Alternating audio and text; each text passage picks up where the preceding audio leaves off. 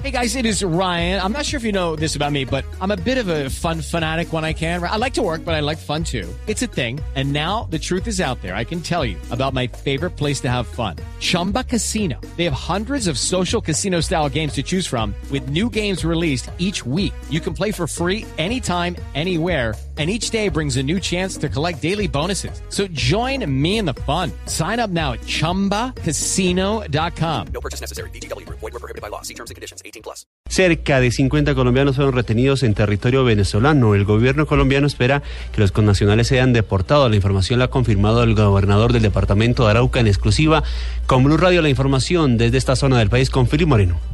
El gobernador de Arauca, Ricardo Alvarado, confirmó la retención de 50 colombianos en Cutufí, Venezuela. Dijo que le pidió al cónsul investigar el hecho. 7 y 30 de la mañana. Unos 45 a 50 personas donde había hombres, mujeres y niños. Al otro lado de Puerto Contreras, es decir, en territorio venezolano. Las fuerzas de ese país lo subieron y lo retuvieron y lo llevaron en un camión. Pudimos confirmar en estos momentos que ya están en Guadalito y esperamos la notificación si es que van a ser sujetos de deportación. Por lo tanto, los, uh, si es ese caso, pues ya el señor cónsul de Colombia en Venezuela está al frente de ellos y estaremos atentos para asumir lo que corresponda. Eliseo Olivares, presidente de la Junta de Acción Comunal de la Vereda Puerto Contreras, contó que hoy era un día de mercado y se mostró sorprendido por la retención. Desde Arauca, Fili Moreno, Blue Radio. Y sobre esta noticia también tenemos que las autoridades colombianas investigan una presunta incursión de la Guardia Venezolana en la ciudad de Cúcuta. También habrían personas retenidas. La información desde la frontera con Venezuela la tiene Juliet Cano. Según información aportada por la comunidad, la Guardia Venezolana ingresó a una finca en el sector de Boconó, área metropolitana de Cúcuta, que colinda con Venezuela. Amarraron a un ciudadano colombiano y lo amordazaron mientras se llevaban objetos y dinero. Luego salieron del lugar y cruzaron hacia el vecino país como si nada. Por ahora, las autoridades, tanto civiles como militares, no se han pronunciado sobre este hecho, pero continúan verificando e investigando qué fue lo que realmente sucedió. Tras este hecho, continúa el temor y la zozobra en la población de la zona fronteriza. Informó desde Cúcuta Juliet Cano, Blue Radio. 12 del día, 4 minutos y en otras noticias, a través de su cuenta en Twitter, el presidente Juan Santos confirmó un golpe a las estructuras del ELN en el departamento de Arauca. Posteriormente, el Ministerio de la Defensa informó que seis guerrilleros murieron y otros dos fueron detenidos en el operativo. Por su parte, el gobernador del departamento de Arauca, Ricardo Alvarado, dijo a Blue Radio en exclusiva que el ataque se presentó en la madrugada de este sábado cerca a Puerto Rondón y que los capturados son menores de edad que vestían uniformes del grupo armado ilegal del ELN. La información con eh, el eh, corresponsal que estaba en eh, Arauca Filipe Moreno, tenemos la voz del gobernador. Sabemos que en la madrugada hubo una actividad por parte del ejército colombiano en un sitio cercano a Puerto Rondón, donde tenemos la información de seis muertos, dos retenidos, dentro de ellos menores de edad que vestían uniformes de la subversión y que fueron atendidos directamente por el Ejército Nacional. Y en otras noticias, Ángela Giraldo, hermana del diputado del Valle, Francisco Javier Giraldo, secuestrado por las FARC en diálogo con Blue Radio, señaló que a través de una carta remitida a las FARC condenó la presencia de este grupo insurgente con armas en La Guajira. La información con Laura Quiseno. Ángela Giraldo, hermana del diputado del Valle, Francisco Javier Giraldo, secuestrado y asesinado por las FARC junto a sus 10 compañeros de asamblea en 2007, envió una carta a las FARC luego de que el grupo insurgente visitara el corregimiento Conejo del municipio de Fonseca en La Guajira, un hecho que considera pone en peligro el proceso de paz.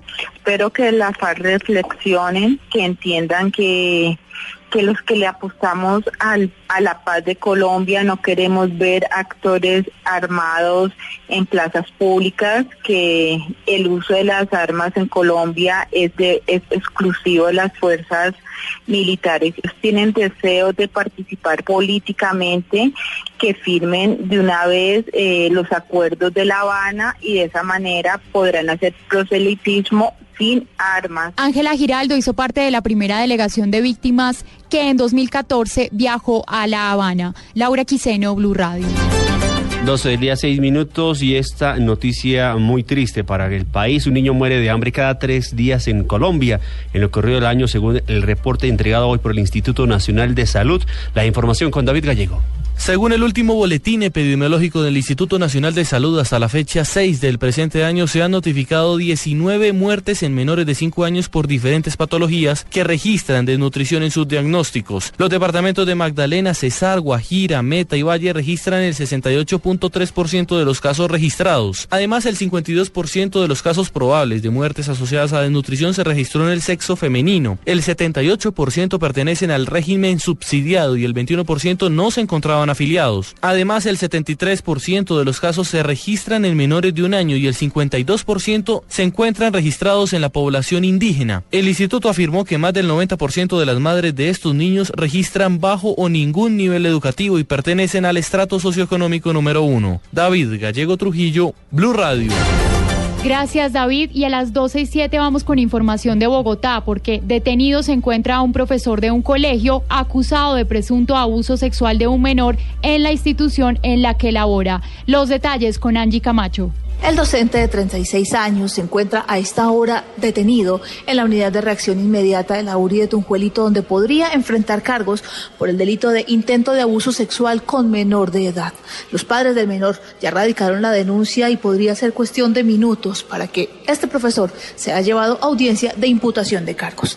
Esto fue lo que dijo sobre el caso Adriana González, subdirectora de acceso y permanencia de la Secretaría de Educación de Bogotá. Entró en el año 2006 a través de un concurso de carrera administrativa y por supuesto en este momento pues queda digamos suspendido entre, dentro del proceso y por supuesto estamos esperando las investigaciones que se están adelantando por parte de las autoridades judiciales. Entre tanto, el menor de 12 años de edad se encuentra recluido en la clínica San Rafael y ya fue llevado a exámenes a medicina legal igual que el docente para determinar si este abusó sexualmente o no del menor. Angie Camacho, Blue Radio. Y a propósito del tema, la ministra de Educación Gina Parodi señaló que aún no conoce el caso de este profesor que presuntamente habría abusado sexualmente de un menor en el sur de Bogotá. También indicó que en el país hay un subregistro de los casos de abuso sexual por el temor a denunciar. Conozco el caso, miro, pero lo que es cierto es que en Colombia todos los casos, la gran mayoría de casos de abuso, tienen subregistro. Es decir, aquí todavía los niños, los jóvenes no son capaces de denunciar. Tenemos que promover una campaña donde se, se, dé el respeto por el cuerpo y los niños y los jóvenes sepan que nadie se los puede tocar.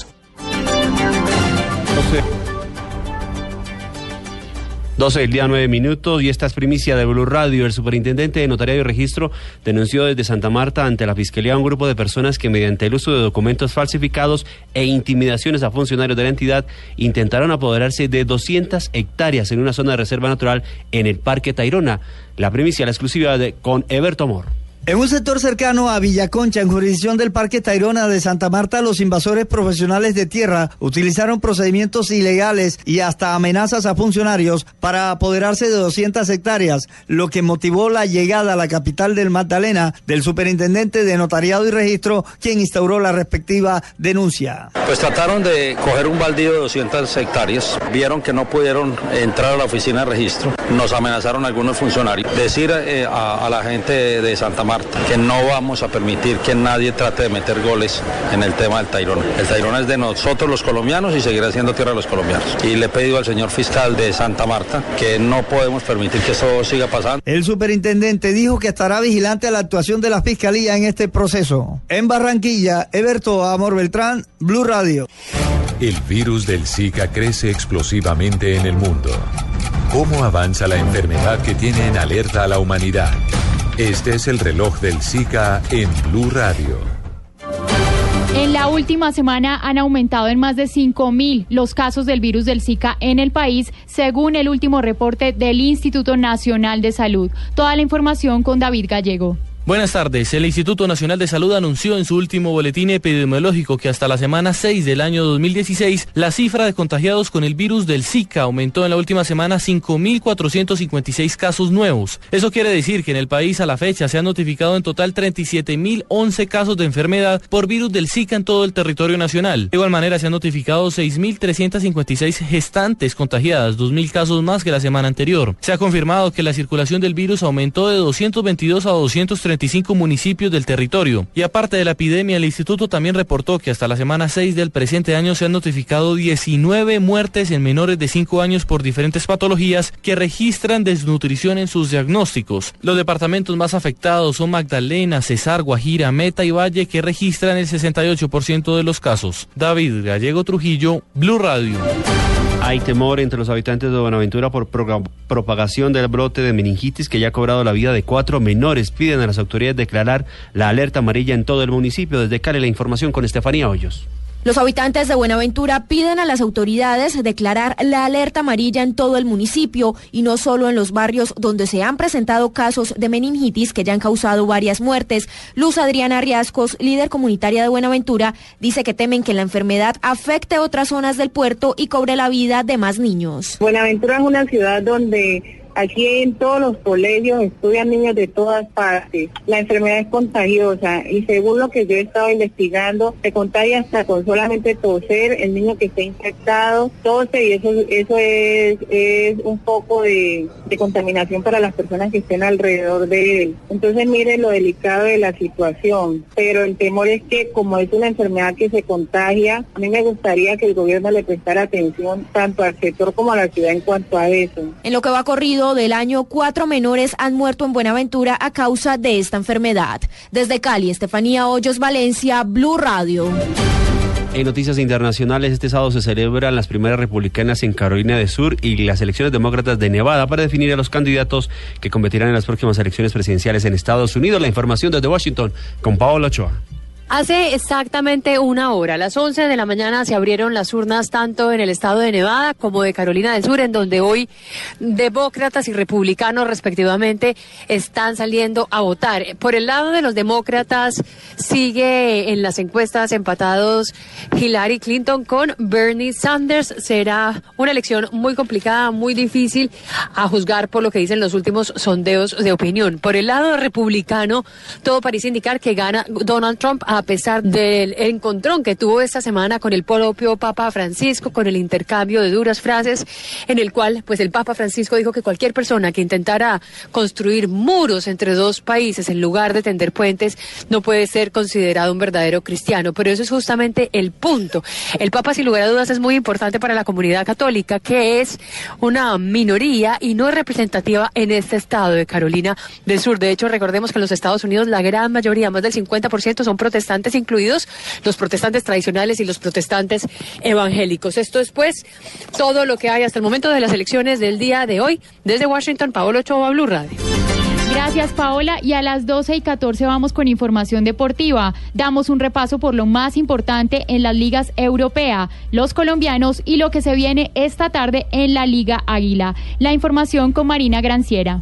La jornada número 22 de sábado en la Bundesliga ya terminó. El Bayern Múnich consiguió una nueva victoria, esta vez 3 por 1 frente al Darmstadt. Los goles lo hicieron Thomas Müller, que fue de doblete hoy, y Robert Lewandowski. Con eso, el Bayern Múnich sigue siendo líder completo de la Bundesliga con 59 puntos, 11 a más que el Borussia Dortmund en la segunda posición. En otros resultados de la Bundesliga, el Borussia Mönchengladbach venció 1 por 0 al Köln, el Hertha 1-1 con el Wolfsburg el Hoffenheim ganó 3 por 2 al Mainz y el Ingolstadt venció 2 por 0 al Werder Bremen. En España, el Barcelona consiguió una nueva victoria, esta vez 2 por 1 frente a Las Palmas en condición de visitante. Los goles de Luis Suárez y de Neymar ponen al Barcelona en la primera posición, líder absoluto con nueve puntos por encima del Atlético de Madrid que juega mañana, así también como el Real Madrid.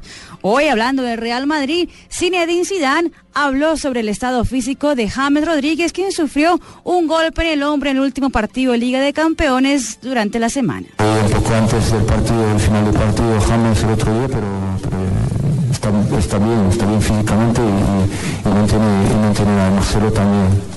Espero que, que ya lo del hombro es pasado. Pasando a la liga italiana, ahora empieza el calcio. El Gelas Verona se enfrenta al Kievo y más tarde a las 2 y 45 hay duelo de colombianos. El Inter de Milán recibe hoy a la Sampdoria y todo indica que Jason Murillo y que Luis Fernando Muriel serán titulares en el duelo. Y hablando de colombianos, hoy la noticia en Inglaterra es que David Ospina volvió a ser titular con el Arsenal en la Copa FA. El conjunto Gunner no pudo con el Hull City en casa, terminó empatando 0-0, pero David Ospina tuvo una buena calificación de 6.6 después del encuentro dada por los diarios ingleses. Pasando al fútbol colombiano, hoy arranca la fecha número 5 de la Liga Águila primer semestre. Recordando los partidos, a las 3 de 15 de la tarde La Equidad se enfrenta a Medellín, a las 5 Cali Huila, a las 5 y 30 11 Caldas Tolima y 7.45 Junior contra el Deportivo Pasto. Los encuentros de la jornada estarán como siempre en las frecuencias de Blue Radio. Marina Granciera, Blue Radio.